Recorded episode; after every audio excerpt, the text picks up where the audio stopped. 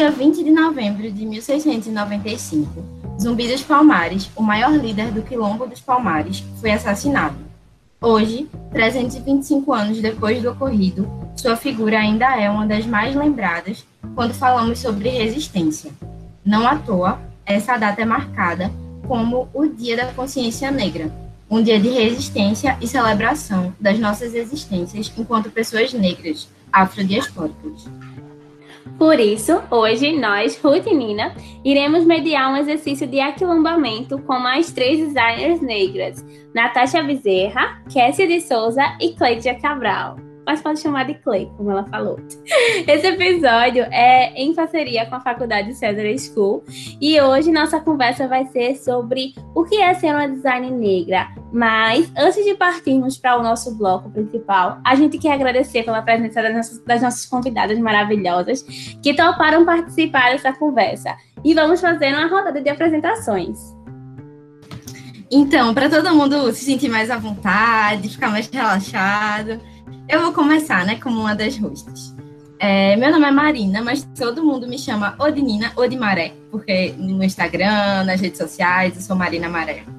Eu tenho 22 anos, sou aquariana e além de ser uma das co-hosts desse podcast Design Diaspórica que você está escutando, estudo design na César School e desenvolvimento back-end na Reprograma. Também estou estagiando na área de design gráfico no núcleo de gestão do Por Digital. É, estou transitando para o veganismo e sou mãe de planta. E eu sou Ruth, mas pode me chamar de Ruth mesmo. Eu também tenho 22 anos, estudo bacharelado em design com Nina na Cesar School. É, aqui em Recife, mas atualmente as aulas são remotas, né, devido à pandemia. É, eu também sou técnica em administração pelo, pelo IFPE e eu gosto muito de mudanças, né? Dá pra perceber pela quantidade de mudanças que eu faço no meu cabelo. Né? Cada seis meses tá um cabelo novo, é tranças, ou muda de cor, ou tá o cabelo crespo, ou dá um corte geral, enfim. eu, eu me chamo Cleidia, para simplificar, é, podem me chamar de Clay. Não é Clay, não é Clovis, é Clay. Eu tenho 30 anos, se por acaso vocês tiverem intolerância astrológica, eu vou entender, mas eu sou capricorniana com ascendente em aquário. Me julguem ou não. É... Ai, meu Deus, eu sou aquariana com ascendente em capricórnio, a gente se completa. Ai, amiga, que bom. Isso explica porque que eu tô aqui. é, eu sou designer formada pelo IF desde 2014 já trabalhei no mercado de agências e atualmente eu tenho a minha, o meu próprio estúdio, que é o IA Design. É, e junto com a minha esposa nós também temos um, uma empresa de papelaria criativa, que é a Brisa Criativa. É, oi, eu sou Kessia. É, apesar de ser muito amiga de Cleidia, tenho um pouco de intolerância a o capricorniano, mas principalmente com ascendente em aquário, por ser. mas eu tô nesse mundo do design desde 2007, mais ou menos, é, quando eu ainda fazia jornalismo e comecei a, a trabalhar com uma professora jornalista e designer que me levou para esse mundo que nunca mais consegui sair, né? Na verdade, saí de jornalismo, larguei, no sétimo período, como todo mundo diz que eu sou louca, mas me encontrei, né? É, já trabalhei em agência, trabalhei é, seis anos também como freelancer, tive meu próprio coletivo, Quero Vitrola, é maravilhoso, que foi essa minha, esse meu primeiro passo no mundo corporativo, digamos assim, e agora da Mauna Produtora, né? Uma agência que a gente faz não só design, mas vídeo, tudo relacionado à imagem, vídeo, conteúdo, é, fotografia. Uh, e lá eu sou o braço do design e sou completamente apaixonada. Queria dizer para Cássia que eu sinto muito porque ela está em um ambiente com três pessoas que têm aquário forte no mapa, porque Ruth também é aquariana, assim como Meu eu. Deus. Mas assim, que a gente é gente boa. Gente, sinceramente, Kessia é leonina, ela não tem muito lugar de, de fala, sabe? É, acabou, sabe? Acabou. É. E pior, que eu não sou só leonina, né? Eu sou leonina com ascendente leão, gente. Então. Pronto, ela é toda leonina. Exatamente. É importante dizer que uma vez que a pessoa é leonina, a gente não precisa sentir tanta tolerância, sabe? Ah, vai. Sou Natasha, sou designer gráfica, né? É, conheci as meninas Kessia e Cleidia no, no IFPE. É, também faço mestrado no, na César School. Sou sagitariana e atuo é, nessa área de comunicação visual. Antes, antes de trabalhar com design propriamente dito, trabalhava com publicidade. Sempre tive nesse, nesse ramo mesmo. Massa! Agora a gente vai para o nosso próximo bloco, que é o bloco da mesa redonda.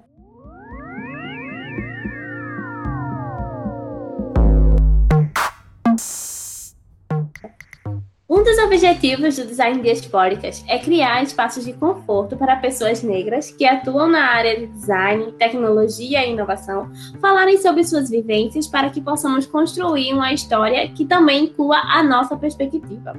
A fim de conhecer melhor cada uma de vocês, a gente separou algumas perguntas que vão servir como guias para essa conversa. Mas são pontos de partidas. Sintam-se à vontade para compartilhar com a gente suas vivências, mesmo que não pareçam estar tão diretamente ligadas às perguntas. E aí, é, a primeira pergunta que a gente quer trazer é, vem junto de uma reflexão. Começa é, colocando que, enquanto mulheres negras que cresceram no Brasil, a gente compartilha de um cenário social bastante complexo, no qual, de um lado, existe o mito da democracia racial, que diz que por sermos um povo bastante miscigenado, não existe racismo aqui, e por outro lado, sabemos que a própria miscigenação foi um fenômeno social forçado pelo estupro de mulheres negras escravizadas, bem como pelo estímulo à vinda de imigrantes brancos a um Brasil que, depois da abolição da escravatura, criou políticas públicas de branqueamento da população, por acreditar que um país mais branco era um país mais evoluído. Essa complexidade faz com que muitas de nós demoremos a entender nossa identidade racial. E por isso a gente queria saber quando vocês se entenderam como mulheres negras. Bom, eu eu sou filha de um homem negro com uma mulher branca. E durante muito tempo eu tive muita dificuldade de me entender enquanto mulher negra, porque eu não sabia exatamente até que ponto a cor da minha pele ela me definia enquanto pessoa. É, eu fui uma criança que tive muita dificuldade mesmo em me dizer negra por N motivos, desde o meu cabelo crespo até o fato de que muitas vezes a, a, minha mãe não era vista como minha mãe, e isso me deixava muito incomodada. Eu tinha a impressão de que uma vez que eu me dissesse negra, eu estava negando um lado da minha da minha família, que seria a família da minha mãe. Eu acho que eu demorei muito, mas eu fico muito feliz de ter descoberto a tempo a minha negritude é muito triste, inclusive, que, diferentemente das pessoas brancas, que já se identificam como branca, e isso é muito claro, a gente tenha que ter um processo de descoberta. É praticamente uma saída do armário. Na verdade, o sentimento que eu tenho é que são tantas saídas do armário na minha vida, inclusive por ser uma mulher bi, que eu não tinha consciência de que essa seria mais uma. Quando eu tentei fazer faculdade pela primeira vez, eu resolvi que eu não queria fazer o sistema de cotas, usar o sistema de cotas, porque eu não me enxergava como alguém que poderia usá-lo, precisaria usá-lo. E eu me envergonho muito assim desse pensamento, principalmente porque foi durante a faculdade de história que eu havia feito antes do curso de design que eu entendi a minha negritude, eu passei a enxergar com muito mais carinho a minha ancestralidade. e a respeitar os que vieram antes de mim e a entender mais o motivo dessa luta. É, olhar para mim e me enxergar enquanto uma pessoa negra há muito tempo, como eu havia dito, significava abrir mão de alguma coisa. E hoje, para mim, é finalmente me sentir completa. A partir desse momento, eu passei pelo processo de transição, eu passei a me reconhecer nas minhas, nos meus traços, nas minhas pesquisas, nos meus trabalhos.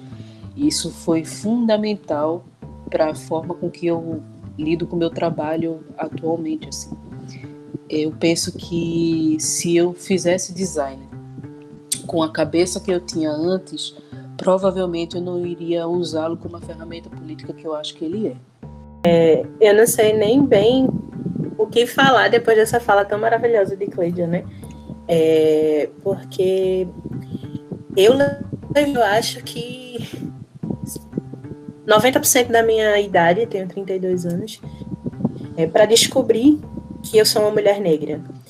Ou, na verdade, eu fui descobrindo ao longo do tempo, com as portas que foram se fechando para mim, e com todas as dificuldades que eu tive de chegar em determinados lugares, e que eu tenho, né? Que é muito presente ainda isso, né? É, eu, quando adolescente, criança, é, eu, eu, também sou filha de pai negro com mãe branca, é, é, bem branca por sinal.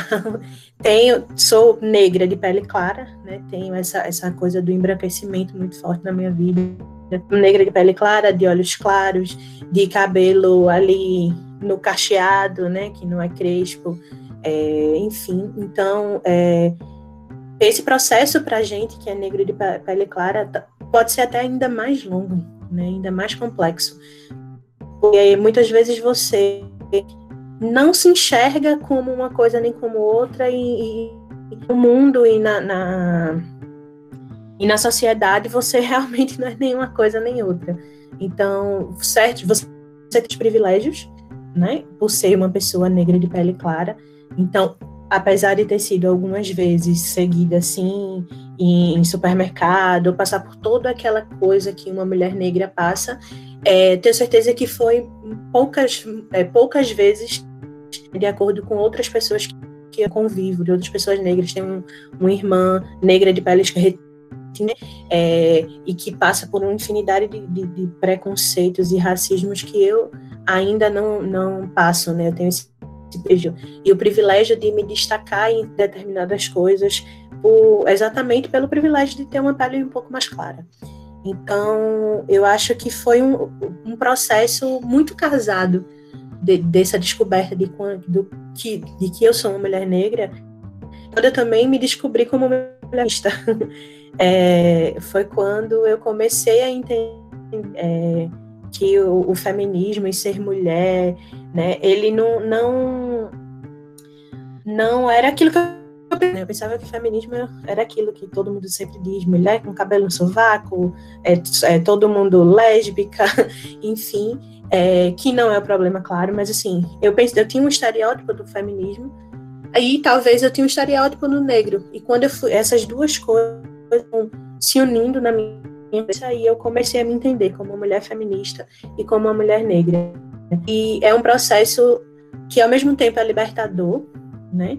Como o Cleide já disse, de você se sentir completa, mas é muito doloroso, porque você começa a enxergar todos os, todas as coisas que você passou e todos os, os não acontecimentos da sua vida com esse olhar, né?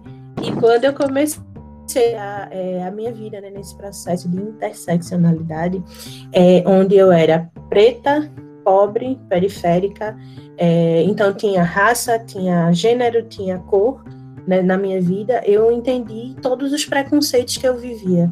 Então, é, mercado da gente de design é um mercado muito branco, como vocês falam.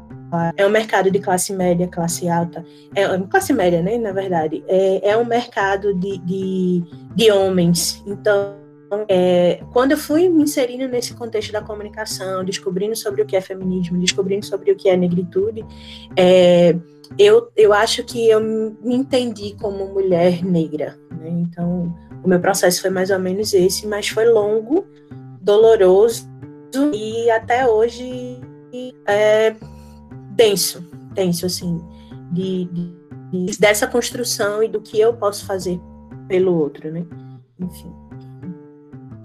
Assim, sem querer atrapalhar, é, tem uma coisa que é interessante, de uma vez que a gente estava, inclusive, conversando, Kessia, que é complicado porque o mundo ele já me vê como uma pessoa negra. É, eu, eu, só tive mais dificuldade. Exatamente. Eu só tive mais dificuldade de olhar por uma questão de que é, ser negro não é não é considerado não era considerado uma coisa aceitável e aí eu tentava é, sair disso, mas no teu caso você ainda precisa ser legitimada. Exato independente do que você efetivamente sente. A, não que eu ache que a, a forma com que eu sou legitimada ela esteja de acordo, né? seja correta, mas você ainda passar pela necessidade de, de ser aceita, de ser recebida por um grupo, eu acho que isso traz ainda mais uma questão que eu sinceramente acho que a gente é, ainda está demorando muito para discutir, muito mesmo. Exatamente, assim, você traduziu muito bem o sentimento que eu tive nesse meu processo de descoberta, né? Porque é, é uma assim, né? Já que a gente fala sobre várias coisas, mas eu tive um relacionamento com um, um homem é, militante e ele me dizia todos os dias que eu não era negra. Então, é, isso que é um processo muito. Exato, é exato.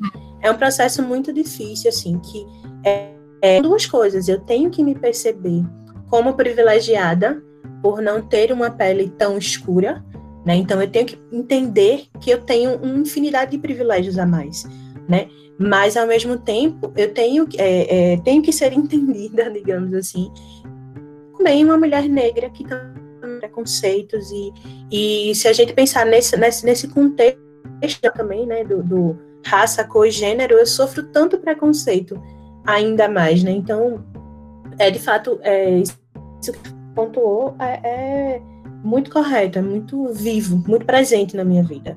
Acho que todo mundo acho que acaba tendo uma história um pouco de descoberta, que é um pouco parecida, né? Eu eu acredito que eu também é, tenha me descoberto como mulher negra tardiamente, talvez, né? Ou, ou esse processo ainda está sendo construído, como disse Kessia, né? São, para mim também são 32 anos, vou fazer 33, tá? Esse mês. É, então, são quase 33 anos de construção, né? E é, acredito que acabou que a estrutura familiar da gente é bem parecida. Também sou. Minha mãe tem a pele bem clara. E, e o meu pai é, é negro. E assim, na minha casa, entre eu e os meus irmãos, eu sou a que tem a pele mais clara, mas eu sou a que tem o cabelo mais crespo. Né? Então você já viu que é um mix aqui. E é, eu acho que essa construção é, eu acho que eu, eu, eu, acabo sendo muito contemplada assim, na fala de Kessia. É, eu vou me construindo a partir do momento que eu também vou é, me despertando para o feminismo e para entender né, quais são é, esses todos os vieses que são contemplados pelos movimentos, né, por esse movimento. E, mais especificamente, assim, eu, confesso que eu tenho ficado mais ativista e mais arraigada depois do, de alguns processos pessoais, né, há, há mais ou menos uns dois anos atrás, e da minha entrada no mestrado, já que a minha, meu, minha temática de pesquisa envolve mulheres negras. Então, é, foi realmente um processo, inclusive acadêmico, né, de pesquisar e de também me encontrar. Então foi, um, foi meio que um combo assim de coisas acontecendo e que parecia que era um furacão, mas que na verdade acabou que eu tô me encontrando. Coisa que eu acho interessante é que esse processo de descoberta ele não significa que você não tinha, você já não sofria todos os ônus de ser uma pessoa negra dentro de uma sociedade é, estruturada no racismo. Não é como se eu não soubesse da minha negritude. Eu sabia, ela estava ali todos os dias. Como as meninas falaram, das oportunidades que você perde, as pessoas que ficam lhe seguindo. É, isso tudo está presente, tudo está ali todos os dias, você está vivendo aquilo. Mas eu acredito que nós somos é, quase que ensinados a, a, não perceber isso como um ataque direto à nossa existência, única e exclusivamente pela cor da nossa pele.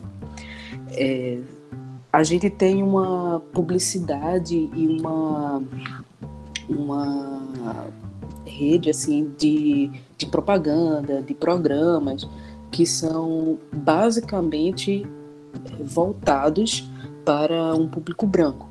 Agora, ainda bem, a gente está conseguindo alcançar alguns espaços, mas ainda estamos extremamente longe do que seria o ideal.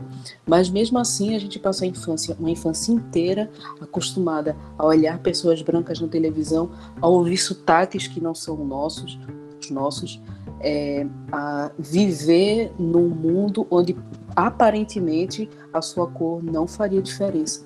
E você não enxerga que aquilo está errado, mas você sente aquilo. Diariamente você, no meu caso, por exemplo, que tem o cabelo bastante crespo, você fica reticente em entrar na piscina junto com as outras crianças, você nunca tem produtos específicos, nunca tinha produtos específicos para o seu cabelo. E aí, por muito tempo eu me questionei, o que é que essa criança que viveu, por que que essa criança que viveu tudo isso demorou tanto tempo para se enxergar enquanto mulher negra?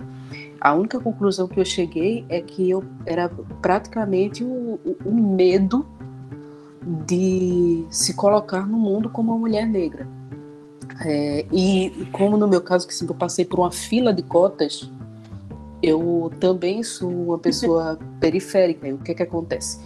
É, você é ensinado a, a viver num, num mundo mais violento e normalizar a violência. Você é ensinado a viver num mundo machista normalizar o machismo, num mundo heteronormativo e normalizar isso também. E por que não eu, e por que eu não iria fazer isso com a minha cor, sabe? Aí no momento em que é. você chega e se depara com isso, não é que você já não saiba, mas o medo de estar no mundo, no meu caso, com uma pessoa portadora de 19 cotas, é muito assustador. Coisa muito que é, que a gente vê com essa relação de embranquecimento da população, dos, exatamente do, o medo é nosso, mas o medo também foi dos nossos pais, dos nossos avós. E quanto mais a gente nega, quanto mais a gente negar o fato de a gente ser negro, né? O peso que a gente carrega nas costas é menor. Então, acaba que a gente passa, principalmente no começo da vida, como criança, como negando isso, se querendo se embranquecer. Eu passei oito anos de progressiva no cabelo. Não que isso seja um problema, cada um faz o que quer, mas por que eu fazia isso? Eu fazia isso porque eu não queria ser negra, não aceitar o meu cabelo. Então, quando você passa por esse. É, você não consegue se aceitar ou você não consegue se enxergar naquilo que você é, é um processo também de é psicológico, é um processo de histórico, é um processo que, que vem não da gente só, né? A gente talvez tendo esse alerta e esse agora, mas a gente passa por dores que foram dos nossos, nossos antepassados. Então, é, é o, o, esse negar, ou, ou, não negar, mas não se enxergar, é também um processo de, de se guardar, de se resguardar e não, não fazer, não, não deixar que o mundo te aponte por mais um motivo, né? Meus pais também são um casal interracial mas minha mãe é uma mulher negra e meu pai é um homem branco. E é, vivo em um, um fluxo que, antes de fazer design, efetivamente, eu fiz um tempo de direito, da faculdade de direito e tal. E foi lá que eu consegui passar a entender melhor minha identidade racial, justamente porque é, complexo mesmo, porque não só é difícil para a gente se colocar enquanto mulher negra, mas a sociedade como um todo, é, querendo ou não, constrói o espaço da subjetividade negra como uma coisa que simplesmente não existe, né?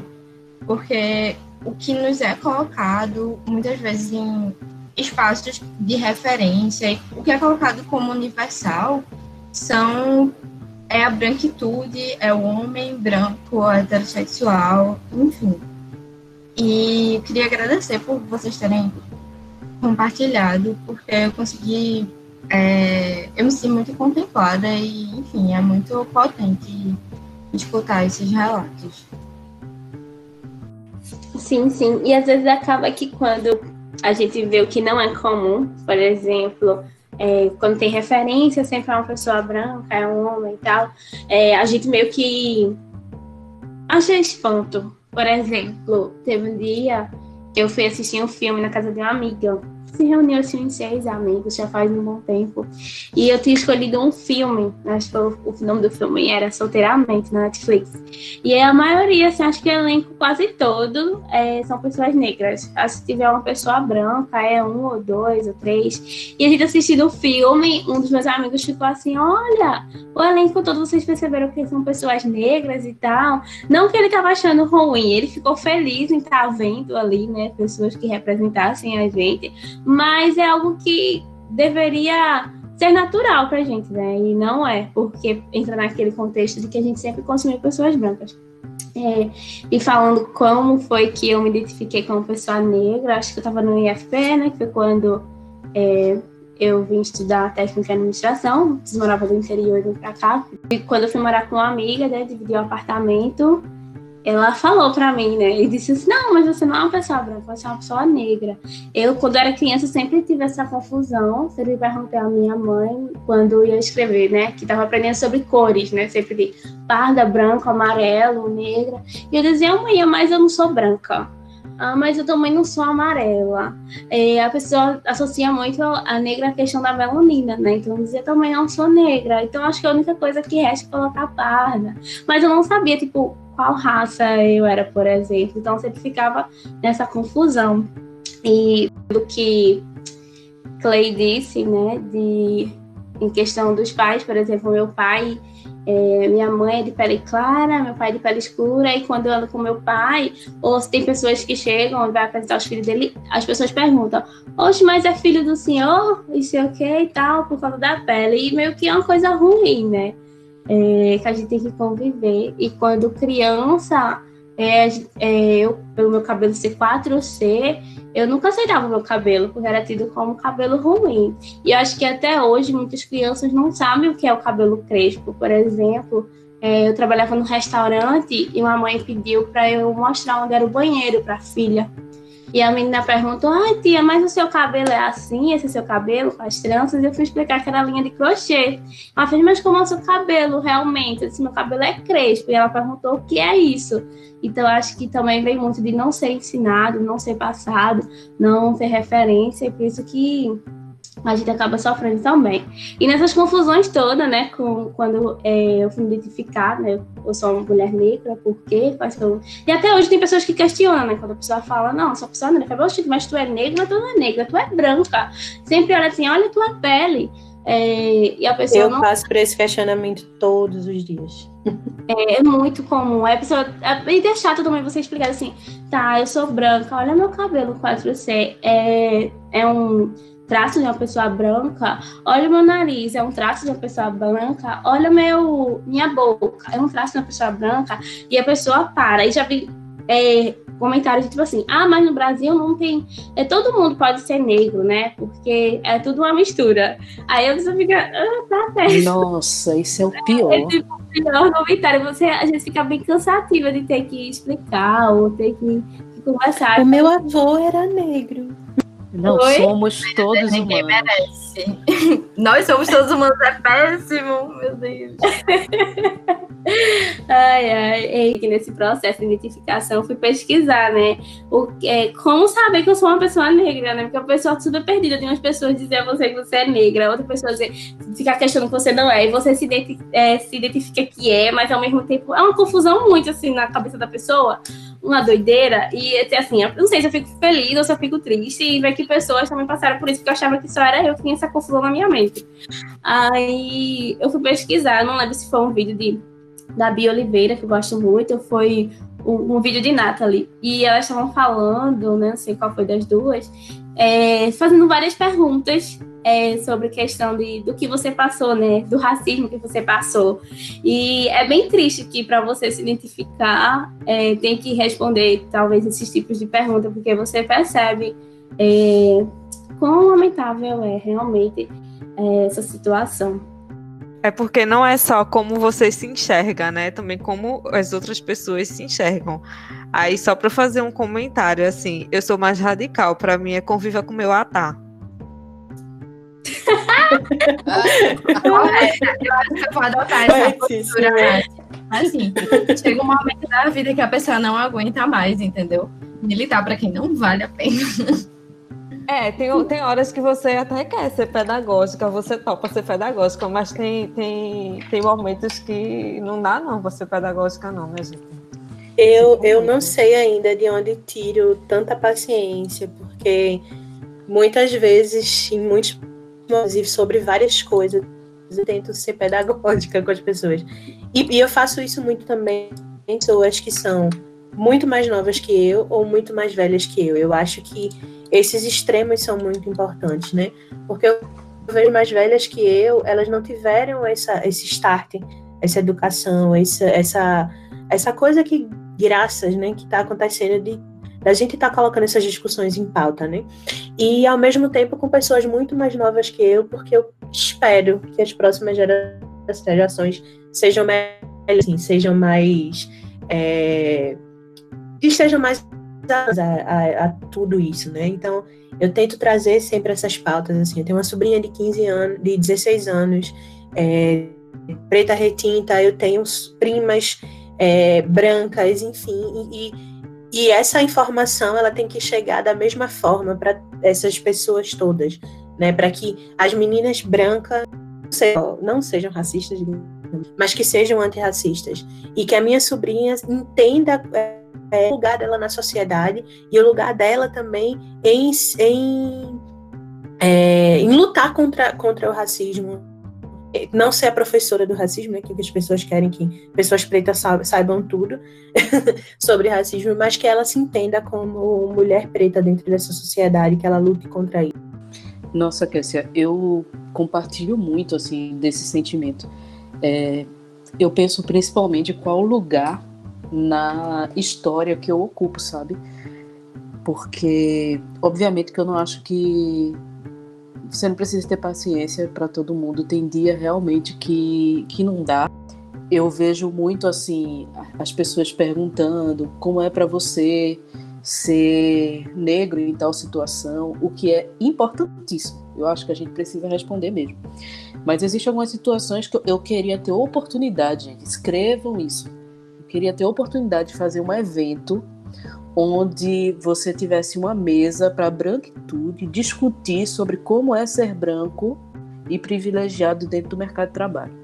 Porque é muito desgastante você chega em todos os eventos aí, aí vamos colocar aquela mesa ali falando sobre é, as perspectivas da pessoa negra, enquanto todas as outras mesas têm vários assuntos diversos ocupados por pessoas brancas.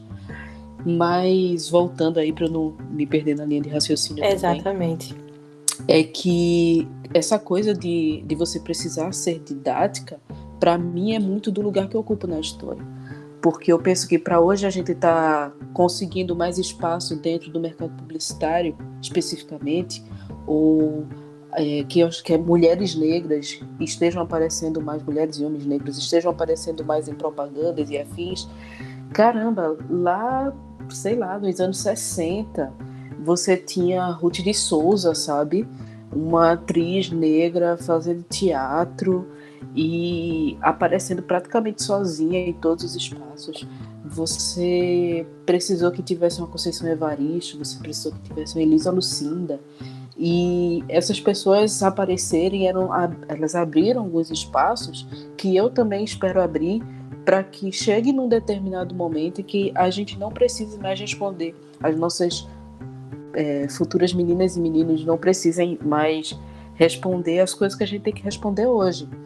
E eu fico muito feliz que a gente tenha a oportunidade de, de atualmente ter mais espaço e de ter aquele determinado dia que você não vai estar afim de falar da sua condição enquanto pessoa negra no mundo. Você vai estar querendo falar do seu sabor predileto de sorvete, que o meu, por sinal, é mangaba.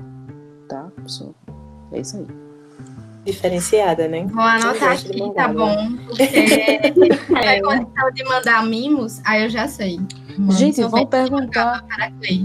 Vão perguntar para Larissa Manuela qual o líquido predileto dela. Aí chega para falar com Nathalie Neri e vão perguntar para ela sobre a vivência dela enquanto mulher negra. Alguém sabe o sabor, o líquido predileto de Nathalie Neri? Nathalie Neri? É isso. a próxima pergunta, antes da próxima pergunta que a gente tinha anotado no, no roteiro, eu tenho uma pergunta para Clay porque ela falou assim, né, que muito tempo ela não usou a cota racial porque não se identificava como pessoa negra. Eu meio que quando eu fui fazer do IF, eu usei a cota, a cota é, porque eu sou pobre, mas não quando eu fui colocar, por exemplo, ah, não posso usar a cota de pessoa negra. Eu meio que me sinto mal, mas no caso porque eu entendo que eu não sofro pela cor da minha minha pele já que é uma cor mais clara, mas eu queria entender melhor porque tu tem esse sentimento de, de que é ruim, sabe? Tipo, não, é, não ocupar, sei lá, aquela foto, por exemplo. Enfim. Deu para entender mais ou menos? É que eu fiquei. Deu. Deu sim. É, quando eu pensava nisso, eu era uma adolescente de 16 anos, quando eu fiz o vestibular pela primeira vez. É, eu sempre estudei em escola pública, e, desculpa, eu sempre estudei em escola particular, e eu ficava pensando que existem pessoas brancas que estudam em escola particular, em escola pública, e que não seria justo que eu, por ter estudado em escola particular, tivesse direito ao sistema de cotas, e essas pessoas brancas não. Eu levei esse pensamento em todos os vestibulares e cursos que eu entrei, e a minha a, a, sabe aquele momento em que você enxerga as coisas e bate uma vergonha dos argumentos que você usou para defender o que você acreditava antes? Eu acho que assim se você é uma pessoa que está na, na é, se abrindo a conhecer o novo você já deve ter tido esses momentos de você dizer putz eu pensava de tal coisa e agora eu estou pensando de maneira diferente, assim. E eu fico muito feliz de ser uma pessoa que tem a capacidade de reconhecer que estava pensando besteira, que é o que estava acontecendo comigo. Porque eu, eu enxergava assim. As cotas deveriam ser por uma questão de classe social e tal, mas não é só isso. Eu não me dava conta que para o meu pai pagar uma escola particular para mim, a gente deixava de fazer feira. Onde é que está o, o, meu privilégio nisso, sabe? Eu me dei conta, eu, eu tentei vestibular três vezes antes de passar na faculdade. Tentei para publicidade.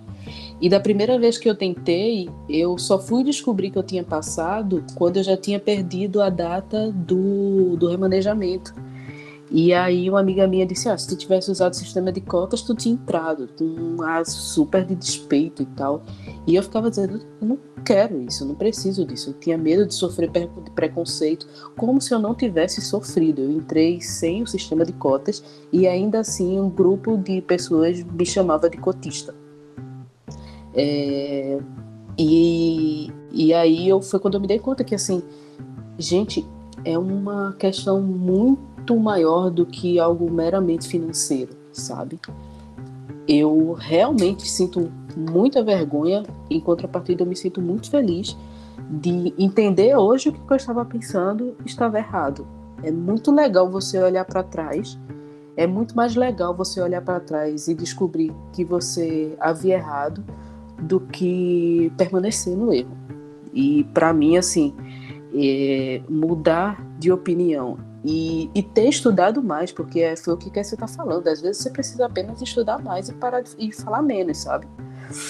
Ter estudado mais e ter feito a faculdade de História foi importantíssimo nesse processo, porque aí eu estava lá estudando um monte de coisa pelo qual a gente, pessoas negras, passam e eu fiquei me perguntando cara, eles colocam um discurso muito fácil para a gente engolir. O discurso de democracia racial, um discurso de que não, ah, não tem como você saber se é negro ou branco no Brasil. Tem, tem. Tem CEP para você saber se é negro ou branco, tem espaços que você não pode ocupar, tem o fato de que até hoje muita gente tem é, pede foto em currículo como se a sua imagem fosse definir se você deve ou não ocupar uma vaga, sabe? Isso tudo tem, isso tudo você passa. Mas aí quando chega no momento de ficar discutindo sobre o sistema de cotas, eles colocam a gente para agir praticamente como um capitão do mato, assim, indo contra os nossos próprios interesses. E eu fui essa pessoa. E eu Sim, não tá. tenho orgulho de ter sido.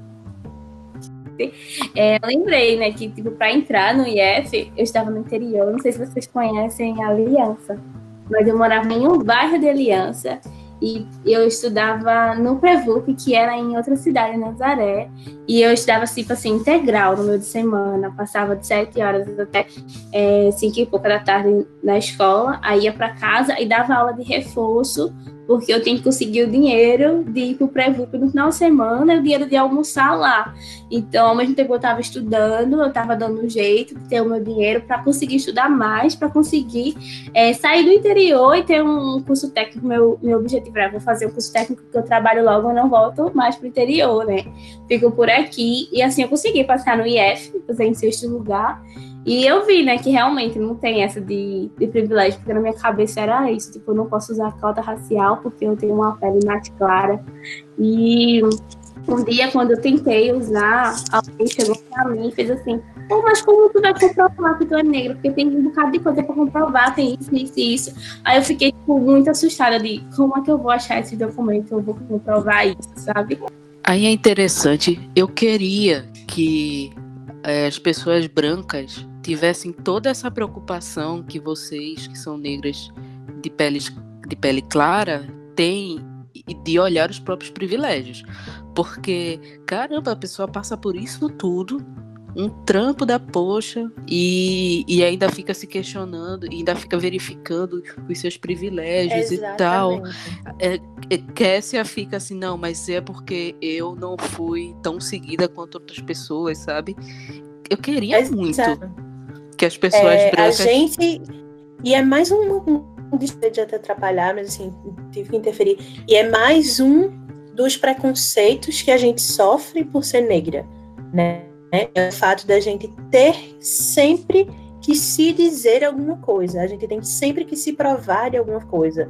A gente tem sempre que se que chegar lá e dizer que não, é, eu tô, eu tenho, eu tenho essa essa possibilidade. Tipo, a gente tem que lidar com autoestima. É rolê que a gente tem que fazer poder se, se para poder que a sociedade da gente, que é, eu, nem que aceite, mas que é, bicho não sei nem explicar, sabe assim, para a gente ter o lugar da gente. Então, tão difícil que até esse processo não é um processo só nosso, é um processo que tem que ter uma interferência de terceiros, quartos, quintos, e, e, e a gente tem que passar por tanta coisa, enfim é muito doloroso. É muito doloroso essa descoberta, como Cleide e Natasha falaram, todos, todos e é muito doloroso a gente todos os dias ter que ter aquilo. Né? Todos os dias a gente precisar se, se, se colocar naquele lugar para que as pessoas entendam e respeitem a nossa decisão, porque ainda é assim, principalmente quando você tem um é negro de pele clara, a pessoa tem que aceitar a nossa decisão de se colocar no mundo como negro. Né? Então, é, é, e é, isso não, não necessariamente só para pessoas negras, mas principalmente para pessoas brancas. Brancas a gente tem que dizer todos os dias que somos pessoas negras. Né?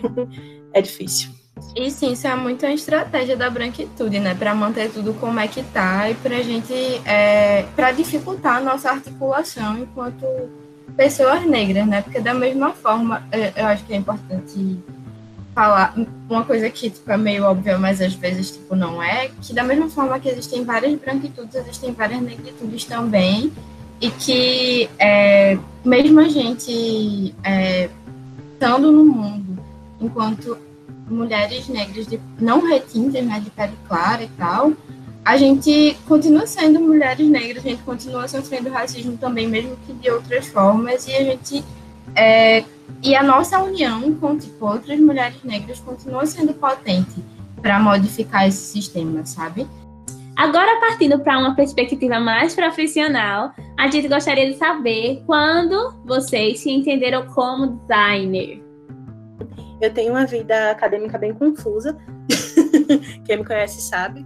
É, eu entrei, eu só queria sempre fazer jornalismo, mas exatamente por conta desses meus não privilégios, é, todo mundo sempre me dizia que não, que não era, que tipo, jornalismo era um curso para quem tem dinheiro, né? É, então, aí eu já comecei a trabalhar muito cedo, com 15 anos, Lá eu trabalhava na Universidade Católica e conheci né, a universidade já nesse, nesse meu primeiro estágio ali, nos meus 16 anos. No momento que eu fui fazer eu fiz vestibular para federal em jornalismo e fiz é, vestibular na. Foi o primeiro ano, acho que o segundo ano mais ou menos ali de ProUni maior, né, no, no mundo, no Brasil, um ProUni mais efetivo. Eu fiz jornalismo na federal e não tentei bolsa logo, era a primeira opção, e tentei fazer e fiz na Unicap mesmo história, que era um curso que eu disse assim, se eu começar é, história, eu continuo no meu estágio na Católica e com o dinheiro do estágio eu consigo pagar meu curso, que era o único curso que cabia nesse orçamento. E o meu coordenador ainda disse: Eu tento conseguir uma bolsa para você. E foi exatamente isso que aconteceu no início da minha vida acadêmica. Na história, não passei na federal, passei na católica, comecei na católica, e no meio do ano eu consegui uma bolsa do ProUni para publicidade. Então eu disse, publicidade está mais perto de jornalismo. Vou para lá, é comunicação. Nesse momento foi, eu acho que um dos primeiros momentos que eu me entendi pobre e negra, que uma pessoa chegou para mim e disse isso de, do fato de eu é, ser pobre negra e publicidade ser um curso branco e né? E que eu não ia ter condições de continuar ou de seguir no curso e que era melhor continuar é, mais teimosa como eu sou muito, fui embora. Lá consegui fazer a transferência com o tempo, não vou alongar muito, e comecei, é, só que como eu tinha pago cadeiras de computação gráfica, essas coisas em publicidade, a minha professora, que, nossa, amo até hoje, agradeço até hoje a ela, é, viu que eu tinha um, um, um momento interessante para de design, né, de comunicação visual, e começou a investir nisso. No semestre me convidou para estagiar com ela. Então, ali, é, eu sempre digo isso, é muito engraçado, a partir daquele momento momento, daquele finalzinho de ano, eu não consegui mais pensar em, é, em escrever no jornalismo. Eu só conseguia pensar em como o meu texto ficaria dentro daquela página, ou como a gente poderia fazer a identidade visual do programa de TV, ou como eu programar aquela matéria no, na revista, enfim. Então, é, é, foi muito rápido esse processo dessa minha passagem de jornalismo para design porque eu me enxerguei ali naquele momento e, e tive esse maravilhoso de, de Patrícia Amorim. É, e foi isso, assim, foi esse. Nossa, é isso que eu quero. ainda continuei mais quatro semestres de jornalismo até fazer o sétimo. E quando chegou no momento do TCC, eu não consegui escrever, porque o TCC de jornalismo tem que ser escrito, né? Eu não consegui escrever e eu decidi, né, com todo mundo querendo me matar. Novamente a teimosia, né? Foi, eu passei no IF, enfim, desisti e tudo isso. Mas eu acho que eu me descobri designer a partir do momento em que eu tive o primeiro contato com o design mais efetivamente, sabe? E, e não me arrependo. e eu queria fazer mais um adendo, é, que era uma coisa que eu estava pensando desde do começo. Não sei se tem a ver com algumas outras perguntas, eu estou antecipando, não me lembro agora.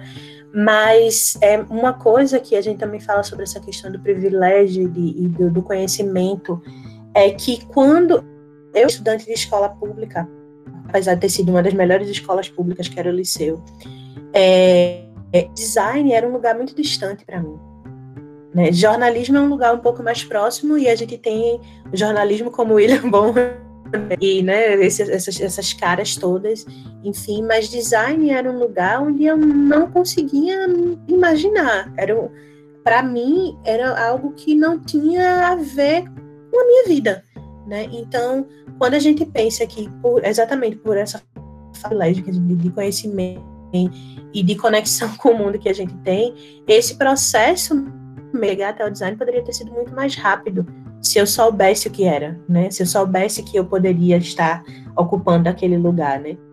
E, e hoje eu tenho essa clareza na minha cabeça e não me arrependo de, do, do processo de da educacional que eu passei, né? Um processo de, da, da minha faculdade, de faculdades afins e muitas, mas eu acho que poderia ter sido mais rápido se eu puder entender que aqui esse lugar é lugar né? É, e, e, a gente não tem essa possibilidade por ser preto e por ser pobre, e por estar em escola pública e afins. Sim, eu vinha de escola pública também, e assim, eu nem sabia o que era design. Para mim era só medicina, ou direito, ou engenharia, sabe? E, enfim, que bom que a gente agora pode estar falando para meninas pretas e periféricas e pobres, enfim, que elas têm sim um espaço dentro do design. E é isso. Eu acho que a minha, a minha descoberta, né, para o design, ela foi menos complexa, vamos dizer assim. Eu sou formada em publicidade, é, mas não trabalhava com, com essa parte de, de computação gráfica, né? É, com a minha formação em publicidade, a minha meu viés era muito mais para redação publicitária. E aí eu cheguei a, a estagiar como redatora, tudo, né? E eu gostava muito também de planejamento, da área de planejamento. Mas e aí terminando o, só que aí do meio do meio para o final assim do curso, é, eu queria aprender a fazer, né? E aí é, a gente vai retomar um ponto que é aquela história de da área de uma forma geral ser muito ocupada por homens, por homens brancos e tal. E, é, e tem uma coisa em publicidade que é muito comum, que é você fazer duplas, né, de, de criação. E aí é, era sempre eu e algum homem branco que ia fazer o, a parte visual, né, da comunicação. E eu queria aprender e ninguém nunca me ensinava, e era sempre muita dificuldade, e era sempre complexo, era sempre, sabe, era sempre. Criavam-se obstáculos e obstáculos e obstáculos. E no final do, do curso, né, quando eu terminei, eu resolvi que eu ia é, fazer também uma outra coisa, que eu não ia ficar só. Enfim, já tinha, já estava com vontade de fazer outras coisas. E aí eu fui é, procurar um curso que fosse nessa área de, de fazer a parte visual da coisa, já que eu só ficava pensando no texto até então. E aí foi meio que isso. Aí né, é, fiz o, a outra graduação né, de design gráfico, mas nesse sentido mesmo de, de, de adentrar esse mundo de criação visual mas sem, sem muito é mais por um incômodo mesmo. Eu acabei esquecendo de dizer que, assim, na verdade, é, eu fiz publicidade, mas eu fiz numa, numa faculdade particular, mas eu era bolsista tá, do ProUni. E, e no, na segunda graduação, no IF, já foi pelo, pelo sistema do SISU, e aí sim eu entrei pelo sistema de cotas. Em 1994, quando vocês ainda não eram nascidas, eu sempre fui uma criança que gostei mais de assistir, que eu gostava muito de assistir comerciais de televisão. Eu achava aquilo tudo muito bacana. E eu lembro que uma vez eu peguei umas ferramentas do meu pai para brincar com o meu irmão. E eu fingi que uma das ferramentas lá ia ser a marca da empresa. E eu acho que aquela foi a primeira logo que eu fiz na vida. Só que eu achava que aquilo era publicidade, porque eu via pelo viés do comercial. Né? Eu era realmente muito nova quando eu terminei o ensino médio muito cedo, tinha 16 anos, e logo de cara eu fui tentar fazer o vestibular para publicidade. Como eu disse para vocês, eu tive algumas. Eu tentei o vestibular três vezes é, e não consegui entrar em publicidade. E aí eu fui fazer história. E eu já tinha realmente desistido de, de ir para essa área, porque eu também gostava bastante de história. Mas eu, como muitos sobrinhos, a minha tia dizia que eu desenhava legal, que eu fazia as coisas bonitinhas. E aí eu pensei que. Poderia... Que é absurda é verdade. Pois é. Ai, você é muito boazinha. Assim. Aí eu comecei a pensar de novo na possibilidade de fazer uma, uma outra graduação. Mas eu já não sabia se publicidade era minha área. E quando eu estava é, quase, quase terminando o curso de História, me encaminhando para tentar um mestrado na área, eu resolvi me inscrever no curso de, de design. Resolvi me inscrever para fazer o Enem naquele ano. Eu quase não fiz o, é, o curso duas vezes. A primeira vez eu tive um, acidente de moto dias antes do vestibular. E aí eu fiquei internada algumas semanas e tive que fazer a, a prova num esquema especial, saindo do hospital e indo direto fazer a prova. E depois teve um período de greve no IF e eu ainda estava de cadeira de rodas e eu tive dificuldade para começar o curso e quase perdi o primeiro período. E esses processos todos me deram uma vontade de desistir, porque eu já estava encaminhada no outro curso. Mas eu, eu não costumo assim, ser tão teimosa quanto Kessia, mas eu realmente tinha mais curiosidade de trabalhar com isso do que efetivamente pensar nisso de uma forma profissional. Mas quando eu comecei o curso, eu realmente me encontrei no que eu gostava de fazer. E a partir disso, eu não trabalhei mais na área de história. Aí fui trabalhar com design direto. Como eu comentei com vocês, eu fiz um tempo de direito e aí eu, eu passei sete períodos na faculdade de Direito e eu acho que eu só fiquei tanto tempo lá porque eu trabalhava como designer gráfica sem saber. Eu fazia fanzine sobre ensino, pesquisa e extensão para classe estudantil, ajudava a fazer mobilização, faz, ajudava a fazer murais para é, os dias 8 de março, por exemplo, 20 de novembro, enfim. E aí, em determinado momento, eu entendi que o direito estava mais na sociedade para manter ela como ela está do que para mudar ela. E como boa aquariana que sou, né? É, sou muito mais revolucionária e disruptiva, apesar do ascendente Capricórnio. E comecei a entender que design era uma alternativa possível e aí descobri o curso do César, que meio que mistura design, ciência da computação, inovação e tecnologia. E consegui uma bolsa também, porque se não fosse a bolsa, né, meninas, eu não ia estar tá conseguindo pagar, não ia ter condições. Mas é isso, tô, estamos aqui passando umas raivas, né, menina, de vez em quando. Mas. Aí, se você não passar raiva, você não fez um curso superior de design, né? Exatamente. É isso, é isso, exatamente isso. que eu estudei técnica de administração e em uma das visitas é, a professora Paava, que era de marketing, ela levou a gente pro César. E Maurício, né, explicando como era o César e tal, eu me encantei. Eu falei, poxa, então vou ter, é, vai ter a prática e a teoria, porque lá no IF, eu fui, acho que foi a minha que passou por mais estágios, minha vida, porque eu sempre ia pros estágios assim, acabava um estágio, eu arrumava outro. É, tinha que pagar aluguel, né, tinha que colocar dinheiro no vento, tinha que arrumar mesmo. Aí eu disse, então vou aprender a prática e a teoria, que é o lugar que eu quero estar. E ele explicando lá, disse que a gente poderia conseguir uma bolsa e tal, enfim. Aí eu estudei, é, procurando professores do IF que pudessem ensinar é, raciocínio lógico. E era o mesmo período também de provas no IF, porque eu ainda estava terminando o IF. Mas, enfim, eu fiz, também consegui a bolsa.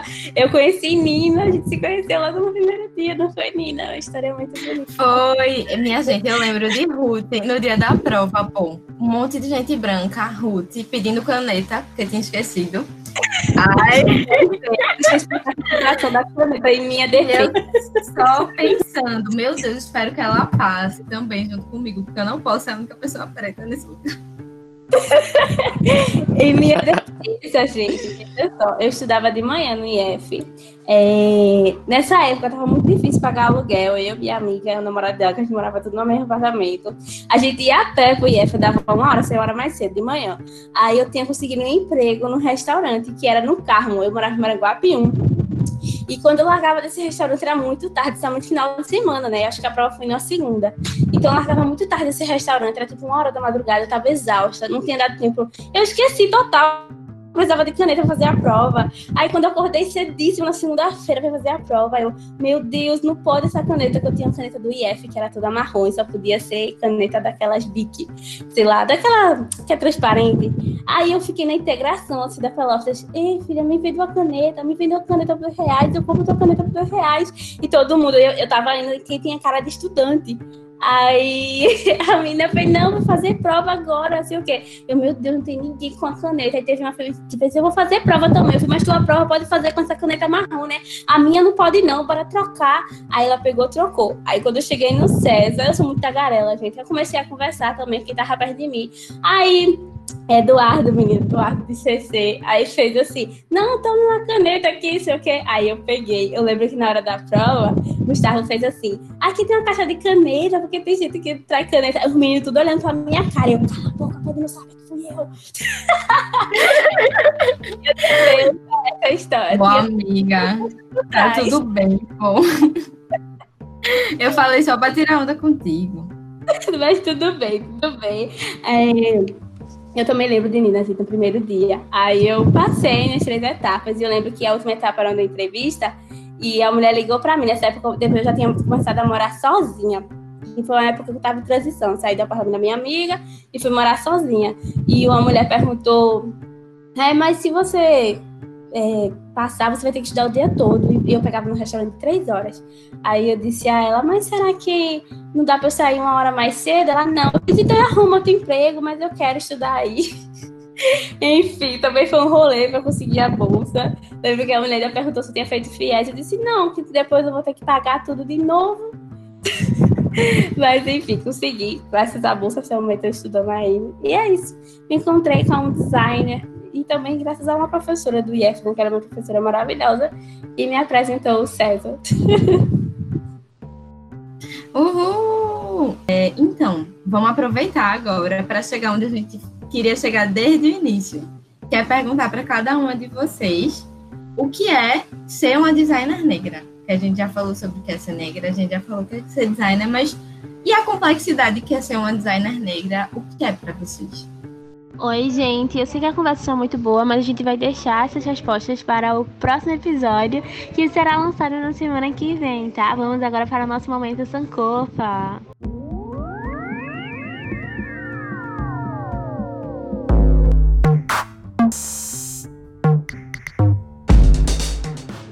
Tradição africana há um conceito de sankofa, representado por um pássaro que volta a cabeça cauda. Na verdade, tem duas cabeças, uma voltada para o passado e a outra para o futuro. O símbolo é traduzido por retornar ao passado para ressignificar o presente e construir o futuro.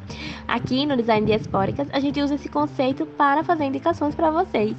E a minha indicação de hoje é o filme da Beyoncé, que foi vencedor do Grammy como melhor filme musical na Netflix. É muito ótimo o filme e mostra como ela tenta sempre passar a negritude dela para os trabalhos que ela realiza. Hoje eu vou indicar uma conta no Twitter chamada Decolonizarte, que é basicamente, tem sido basicamente o meu feed, assim.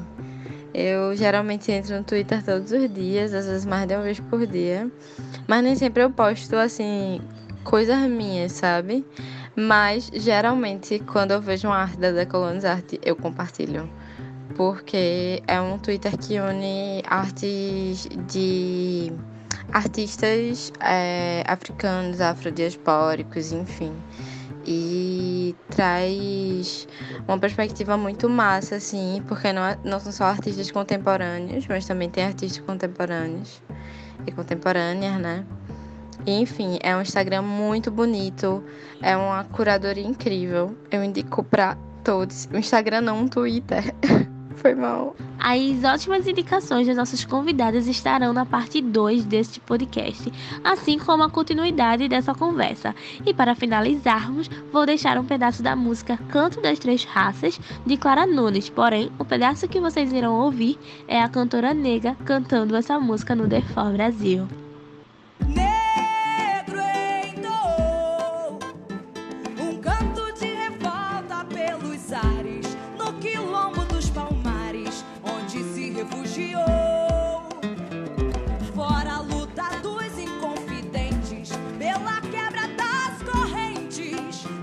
Adiantou. E de guerra em paz, de paz em guerra, todo o povo dessa terra, quando pode cantar, cantar de dor.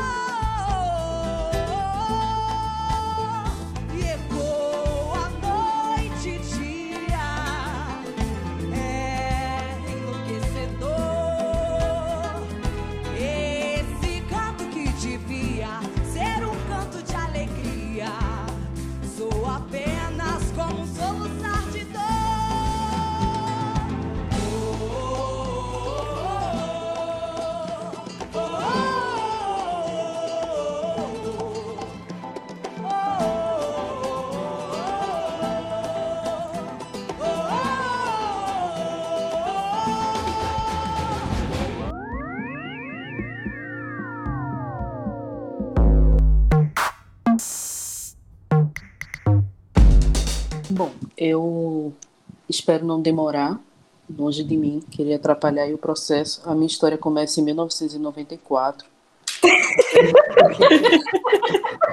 Aí você primeiro, primeiro vai dizer e de quais ancestralidades você vai falar ainda, né, amiga? Mas o pior que é verdade. Quando Começando era... todo mundo eu quis, né? Brooklyn, 1988. Ou seja, Cleide, a gente fala muito mesmo, tá ligada, né? Eu tava com medo disso. É... Sentia indireta. Ai, gente, eu amo escutar vocês falando, sério.